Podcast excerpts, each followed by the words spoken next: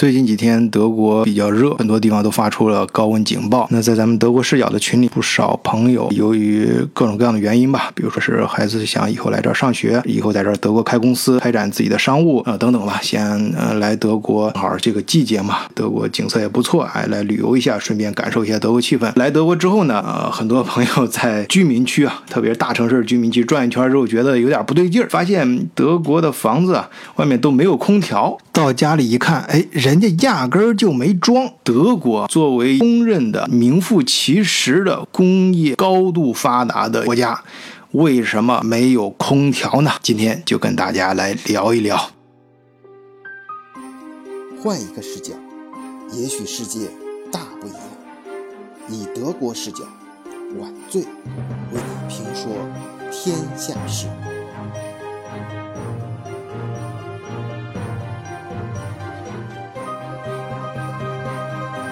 嗯，我当时看了一下网上关于这个话题的文章也不少，说明这是一个大家都发现的很有意思的问题。昨天我在群里面说了啊，从下个月开始我就在一家专门做咨询啊商业咨询的公司工作了。那么就是说，咨询服务原来是晚醉的副业，以后就是主业了。也希望能够通过德国视角这个平台跟大家产生更多的互动。那么对于大家都关心的这个德国话题，晚醉自然要有自己的见解。我总结。主要有三个原因，分别是因为人文环境、自然地理环境和社会环境。人文环境其中很大的一块就是指德国人的环保意识。当然，网上各种关于德国人的环保意识，看有些段子就写的有点神乎其神了。其实，在德国，环保是个非常具体的概念啊，不是那种高大上的啊、形而上的，只是谈情怀的东西。比如说，这两年在德国买新房的朋友啊，一般都会涉及到贷款的问题。而这两年在德国开发的新房，基本上都带有环保节能的理念和标准，这些都可以拿到欧盟或者德国这方面的基金提供的低息甚至是无息贷款。呃，这个是我自己亲身经历的啊，这不是从哪儿听说的，是我百分之百肯定的。每家每户至少有五万欧元的额度，但是这种新房你装修的时候不能够破坏它的呃环保节能系统。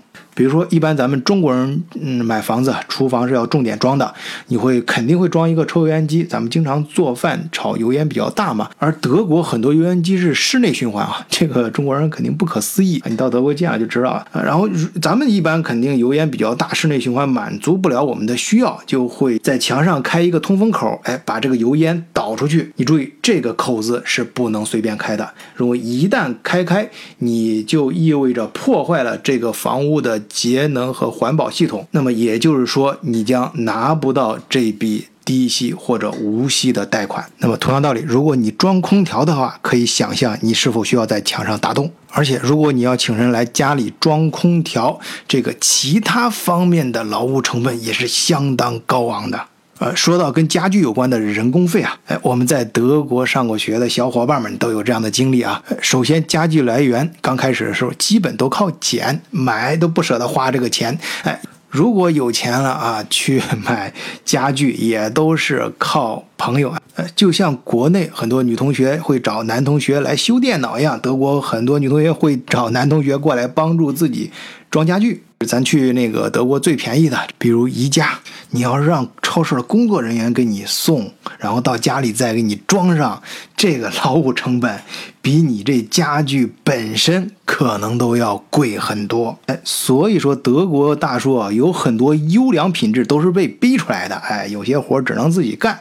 所以你看德国人家里那套工具啊都很齐全，自己整花园，自己装家具，自己修家里的各种各样的东西。就我这两天在报税。啊，就报税的时候，你的 Handwerk 那个 Dienstleistung 就是呃家政服务，这个是可以抵税的啊。这个对于很多家庭来说啊，真的是一笔不小的支出，真的很贵。哎，相应的很多环保意识也就这样给逼出来了。哎，其实这道理很简单嘛，中国有些破坏环境。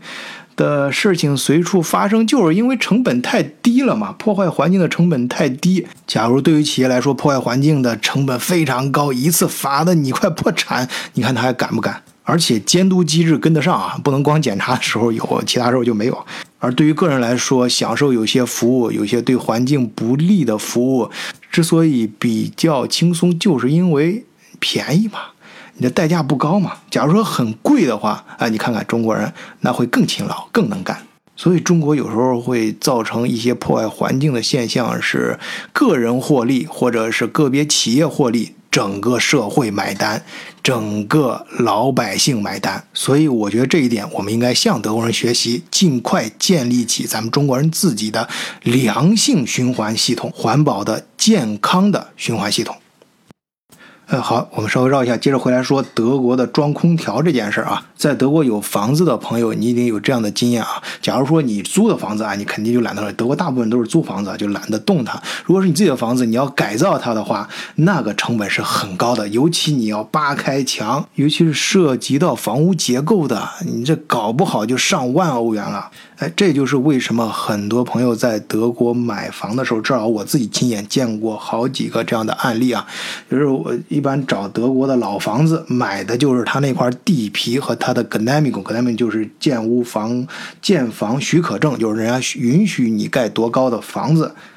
哎，买回来之后直接把老房子推平。然后在原址上建新房子，就是说建造新房子的成本比改造老房子的成本要低很多，这是允许你建的。那还有很多老房子，特别是老城区的，它房子外观是受到国家文物啊这方面保护的。那么你在这样的窗户外面挂一个空调，那对德国来说那就是一个怪物，那是不允许的。你掏多少钱改造都不行，那那地方，那对不起，就不能、不可能装空调啊！还有啊，你装好的空调还会产生很多噪音啊，这对邻居是一个巨大的挑战，他可能会告你的。哎，到时候你不仅要拆掉，而且还要付出很多的赔偿。哎，说到这儿呢，可能有些头脑比较灵光的听友就会发现一些商机啊。不错，你在德国啊，夏天你别卖空调，卖什么呢？卖电风扇。哎，对了，就是中国，就是一二十年前那流行用的电风扇，你在德国就可以卖得很好，而且要注意开发各种应用场景。当然，这一点我觉得德国人得感谢中国人，因为之所以他们超市里面电风扇啊最。简单那种落地的，能够卖到只有十几欧元，那绝对是拜中国这种强大的中低端产品大批量制造能力所赐。而且这个需求量很大。呃，就我观察，每年夏天最热那几天，像德国的几大主流的超市，比如说 Kaufland、Rd、Lidl，呃，成托盘的那种一堆推出来，在很短的时间里就能被一抢而空。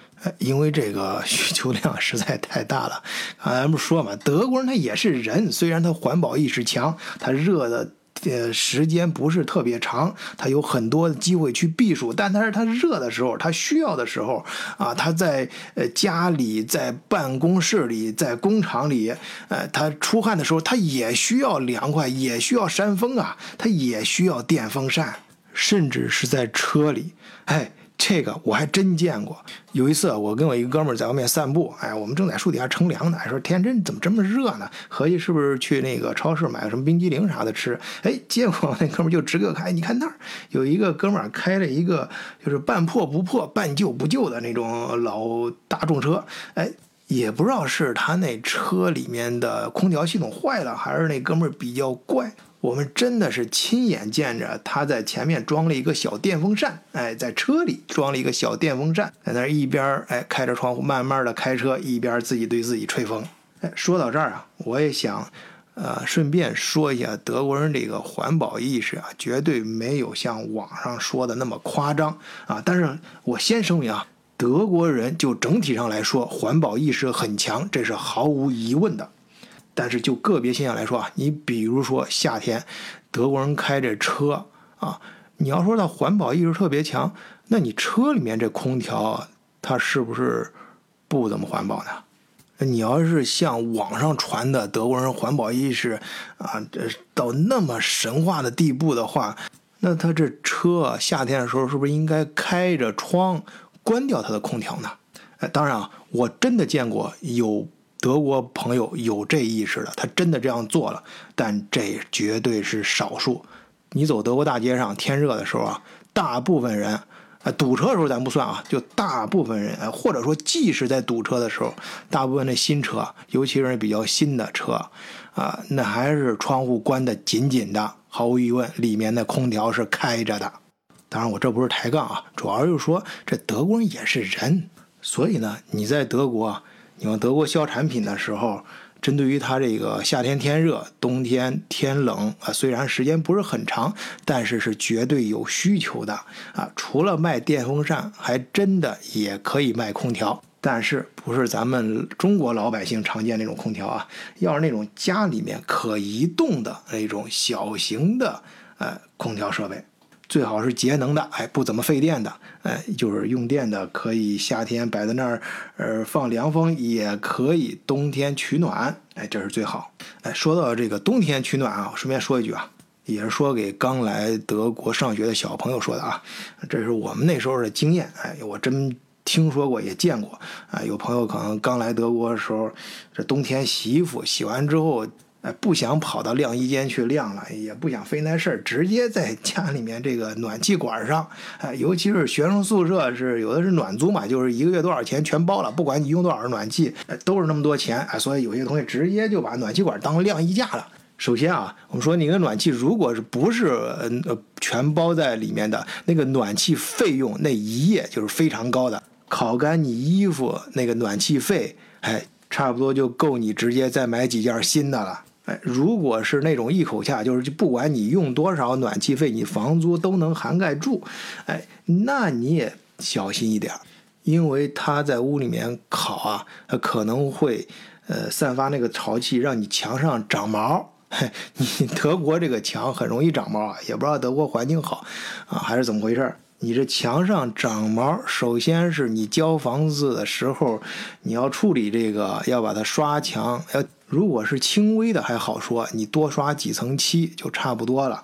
但是如果那毛毛长得比较狠，人家要把这个墙扒开换墙皮，那你的成本可就高了去了。这就回到刚才那个问题。在房屋改造啊，这个室内重新装修什么这些劳务成本，那是一个巨大的数字。尤其是当你长毛的东西，如果对邻居啊，对其他方面造成了不良的影响和实质性的损害，对不起，那个我就估计不出来你要赔多少钱了。哎，那刚才说了，根据德国这个现象，有两个小生意可以做，哎，都是。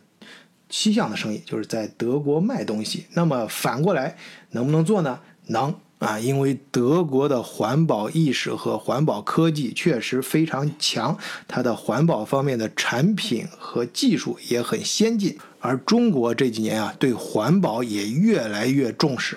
哎，你甭管实际执行的究竟怎么样啊，但至少这方面的需求是很大的。那么你做东向生意的时候，你就可以把德国这些先进的技术和理念引进到中国去。这不仅是一个好生意，也是为中国老百姓实实在在的做了一些好事儿。然后说第二点啊，自然地理环境。哎，我记得将近二十年前啊，我刚到德国的时候，哎，那时候我对德国的气候都非常的留意，哎，觉得很奇怪嘛。哎，那年我记得我在海德堡，哎，就天空飘着雪花啊，我真的看见外面有人，有一哥们穿着短袖，夹了一本书，在大街上走。哎，同样夏天呢，有人也穿的非常厚。哎，我待时间久了，我也有这样习惯，出门即使在夏天，有时候也要带一个长袖。就是德国啊，很多地方你要看周围人的穿戴啊，真的你就。搞不明白是什么季节，我自己就亲眼见过有同事夏天在办公室里穿个短袖，然后再套个棉背心儿，说那两天下雨了，特别冷，天阴。如果你来德国旅游，在大城市咖啡馆里坐的时候，你留意一下周围人的穿戴啊，虽然德国人穿的都非常土啊，不是什么很时尚的，但都充满了诗情画意。后来我在德国还专门留意了一下啊，其实德国每年最冷和最热的时间都非常短。一般来说啊，每年在德国零下几度和超过三十度的日子加在一起不会超过一个月。而且可能是啊，由于德国这个空气过于清新，白天黑夜的温差非常大啊。夏天大部分时候晚上睡觉是需要盖被子的啊，即使是白天也可能会突然变冷啊。我相信在德国朋友一定有这样的经验。刚还是艳阳高照，哎，热的不行了，但是一扭脸儿，哎，一片乌云遮蔽日之后，很快气温它就降下来，甚至还会来一阵风雨。比如说啊，这周在汉堡，周一、周二、周三，哎，还都非常热呢，最高温度都到三十五度了。但是周四周五的时候，哎，突然天变阴了，这温度一下就下来了，就只在十五度和二十度之间徘徊啊。你看大街上那真是穿什么都有啊，长袖短袖的，也有裹着两三层的。当然，整个地理气候跟德国所处的地理大环境有关。它的纬度位置虽然跟中国东北的北部差不多，但是它的南边是地中海，而北边是呃北海和嗯大西洋。东北部，那么我们把视角缩小一点，就德国本土的地理环境来说，也是不需要装空调的。飞机飞到德国快落地的时候，你从天空往下看，整个德国，呃，绿化率是非常高的啊，很多城市跟森林都是融为一体。前两年回国的时候，经常去南方，因为那边牵扯到很多供应商。中国深圳啊，南方它的绿化也不错啊，也是很多一些树，但是城市里面树你感觉像是栽的啊，和特别有些小区啊、公园啊，一看那个树都是栽的，但是在德。我我相信很多朋友来过德国的，亲身去那儿转过的，都有这个感触。感觉德国的那个树啊，还有路边的森森林啊，呃，还有它的公园啊，感觉那树都是野生的，就随便乱长的。还有高速公路两边，它的任务是不一样的。你像中国可能高速公路两边主要任务是栽树，而德国高速公路两边你的主要任任务是砍树啊。每年把这个长得太茂盛的、过于茂盛的，可能会破坏到路基、路面，引起安全问题的树啊和植物。都每年给清理掉，而这个德国城市周围的居民区啊，就更是这样。根据我自己的经验啊，德国一般这种稍大型一点的居民区，周围在十公里之内啊，你都能找到一个湖，不管是自然形成的，还是人工挖的，或者是在自然基础上加工的，做的都非常到位。首先会非常漂亮，有大面积的沙滩，供你夏天的时候去消暑游泳。然后当地的政府会去进行人工的检测，哎，告诉你这个水的干净程度适不适合游泳。然后通常还会有专门的工作人员在一旁监测，哎，当遇到一些溺水啊，还有一些不安全状况的时候，及时的出来去救助。而所有这些都是免费的，属于德国国家社会的福利。那么对于不喜欢游泳的朋友呢，哎，不要紧，德国的绿化非常高，一般在居住区周围都能找。找得到或大或小的树林，而德国这个绿荫里面啊，说来很奇怪啊，不管白天有多么热啊，其他地方有多么热，它的这个树林啊，可能是由于大多数树林都是那种野生的、很高的那种松树，这真真的特别凉，里面很阴，甚至发冷。哎，我妈来德国玩的时候，就特别喜欢在德国的乡间小路树林里面散步，但是每次都要穿上长袖、稍微厚点的衣服，还能听着鸟叫，哎，看见各种各样的小动物，还不错。走一会儿啊，挺惬意的。我们最后再说德国平常人家里没有空调的第三个原因：社会环境。这一点欧洲应该都差不多。德国我知道更具体些啊，每年的带薪假期法定至少是二十四天啊。一般的公司都会比二十四天多嘛，你比最低的多一点，表示你这个公司对员工的福利好嘛。这个时间一般会用在两个地方，一个是冬天圣诞节前后啊，就呃休加上圣诞节本身的国家。法定假期在中间嗯再请上几天假，一般就连着休个两个礼拜啊。那时候大约会耗掉五到六天的带薪假期。另外一个用的当就是夏天，一般是七八月份吧。哎，我在前面德国故事里面也提到过，呃，因为这个时候正好学生放假，哎，你七八月份，因为学你去工厂里的工人请假去 Wallop 的时候，啊，就英语里面说的 holiday，呃，去度假的时候，一般都可以找到学生工来替代你的工作位置，啊，这时候也是外面景色最好的时候啊，当然不是说冬天不行啊，冬天可以有雪景嘛，可以滑雪。那么这个这这个时候呢，去掉星期六、星期天，还有国家法定假日啊，那么你耗费个。啊，十几天的呃那个带薪假期，基本上就可以休将近一个月的时间了。哎，这里稍微提一句啊，五月六月一般不用，为什么呢？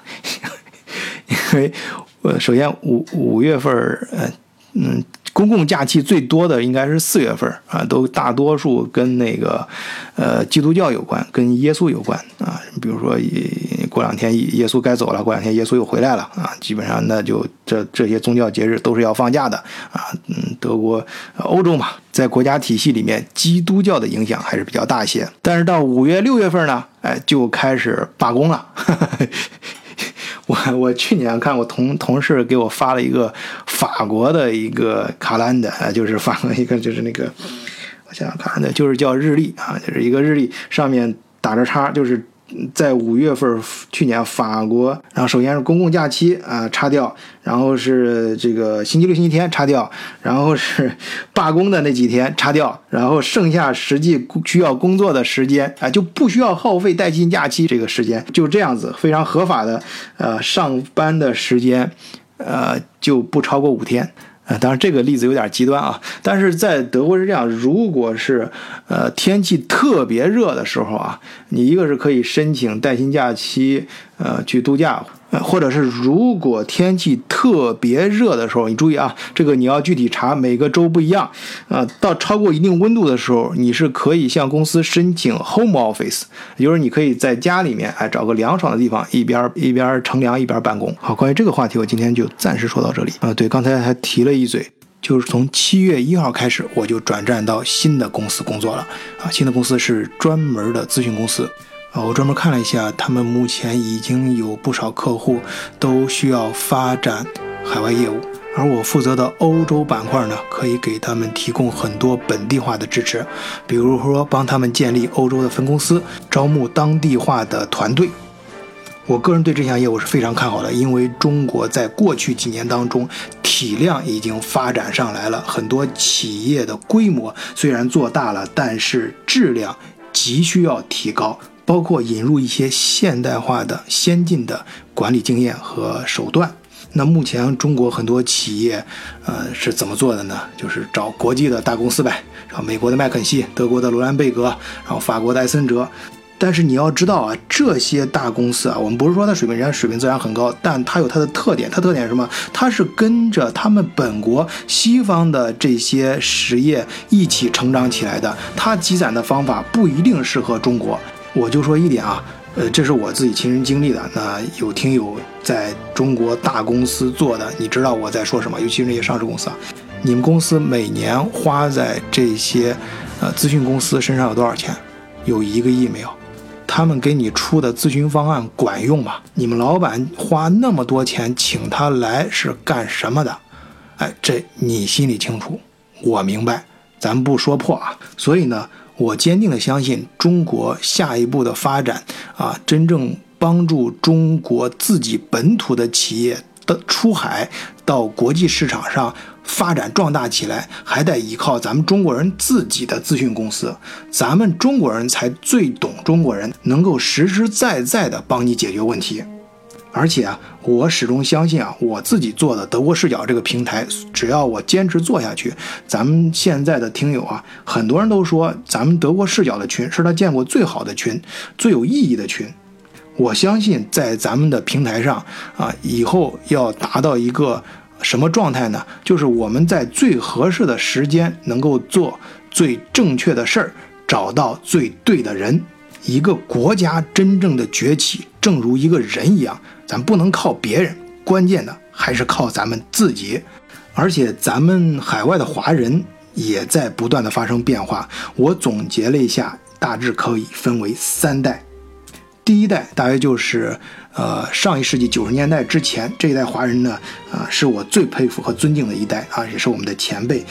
他们到海外的时候，真是一无所有啊！那必须从最底层的苦力开始干，端盘子、扛沙袋、卸集装箱啊！如果学德语呢，得去教堂来找牧师，免费的嘛啊！时不时的还能领一顿圣餐。哎，经过第一代华人的这种辛苦的积累。呃，和打拼，才有了第二代华人的机会和第二种生意模式，那就是，呃，比如说开个餐馆儿啊，开个小导游公司，然后开个小贸易公司，哎，这些呢，已经开始逐渐的参与到西方社会的经济系统里面了，但是更多的还是靠个人的。